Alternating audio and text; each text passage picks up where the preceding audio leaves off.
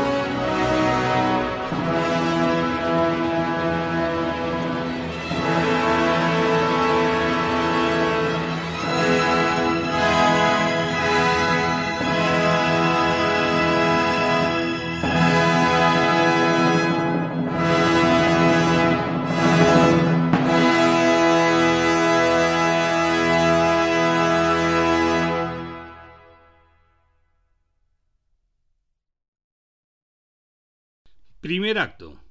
Henrik Tannhauser, poeta alemán del siglo XIV, quien existió realmente, se encuentra en una cueva en brazos de Venus, gozando del amor, pero solicita poder salir al exterior. Allí escucha el canto de un pastor y el de los peregrinos que pronto irán a Roma a pedir perdón por sus pecados. Encuentra también a los caballeros del entorno de Hermann, Landgrave de Turingia, equivalente al título nobiliario de conde, con quien ha competido en otros tiempos en concursos de poesía. Animado por su amigo Wolfram, quien le recuerda a su amada Elizabeth, Tannhauser se anima a volver al castillo de Wartburg. Vamos a escuchar la versión de la Stadtkapelle y el coro de la ópera de Berlín dirigida por el alemán Ottmar Zöllner, con el tenor Spatz Benkoff como Tannhauser, el barítono Siegfried Lorenz como Wolfram, el bajo Fritz Hubner como Hermann, las sopranos Celestina Casapietra como Elizabeth y Ludmila Borakova como Venus. Del primer acto escucharemos el dúo de Venus y Tannhauser. En el segundo acto, Elizabeth celebra que de nuevo la sala del castillo presencia un concurso de poesía y confía que lo gane Tannhauser, pues el ganador se casará con ella. Wolfram ha llevado a su amigo a competir sacrificando su amor por Elizabeth. El concurso se desarrolla con brillantez ante muchos invitados y lo inicia Wolfram con una delicada poesía, pero Tannhauser se hace odiar por sus crecientes referencias al amor carnal y cuando confiesa que ha estado en brazos de Venus, lo quieren matar. Elizabeth intercede y acuerda con todos que la solución es que peregrine a Roma para obtener el perdón por sus graves pecados. Del segundo acto escucharemos el aria de Elizabeth y el arioso de Hermann.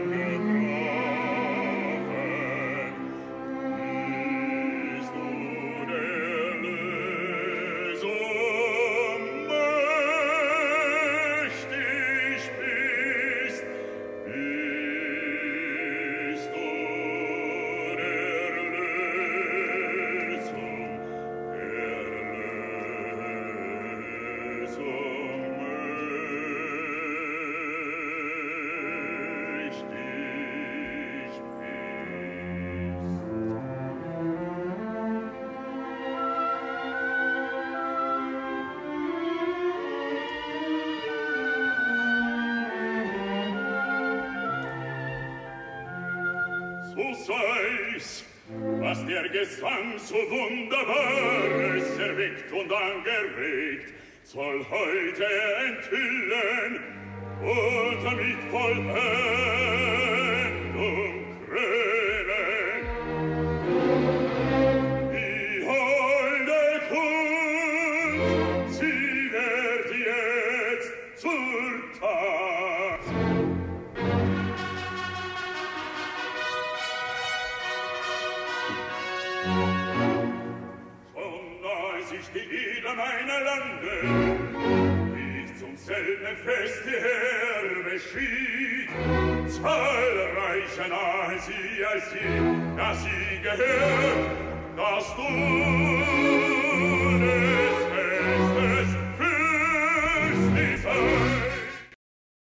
Tercer acto.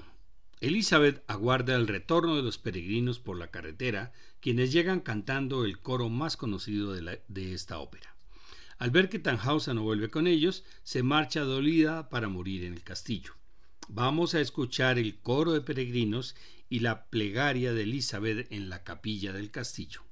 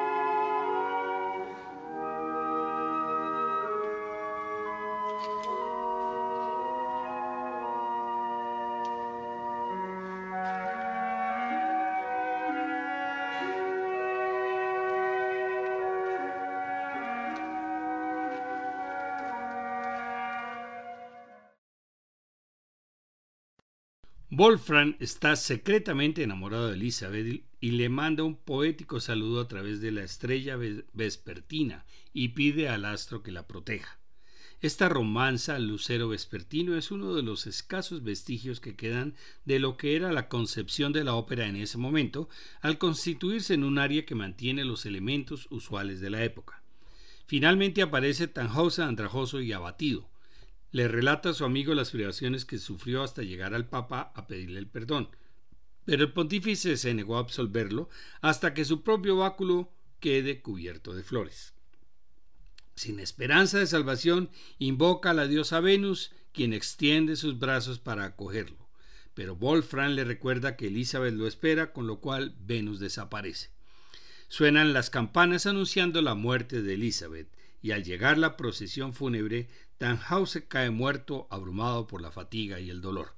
Un grupo de peregrinos aparece y hablan de un milagro en Roma. El báculo del Papa se cubrió de flores. Para terminar, escuchemos la romanza Lucero Vespertino y después el final de la ópera.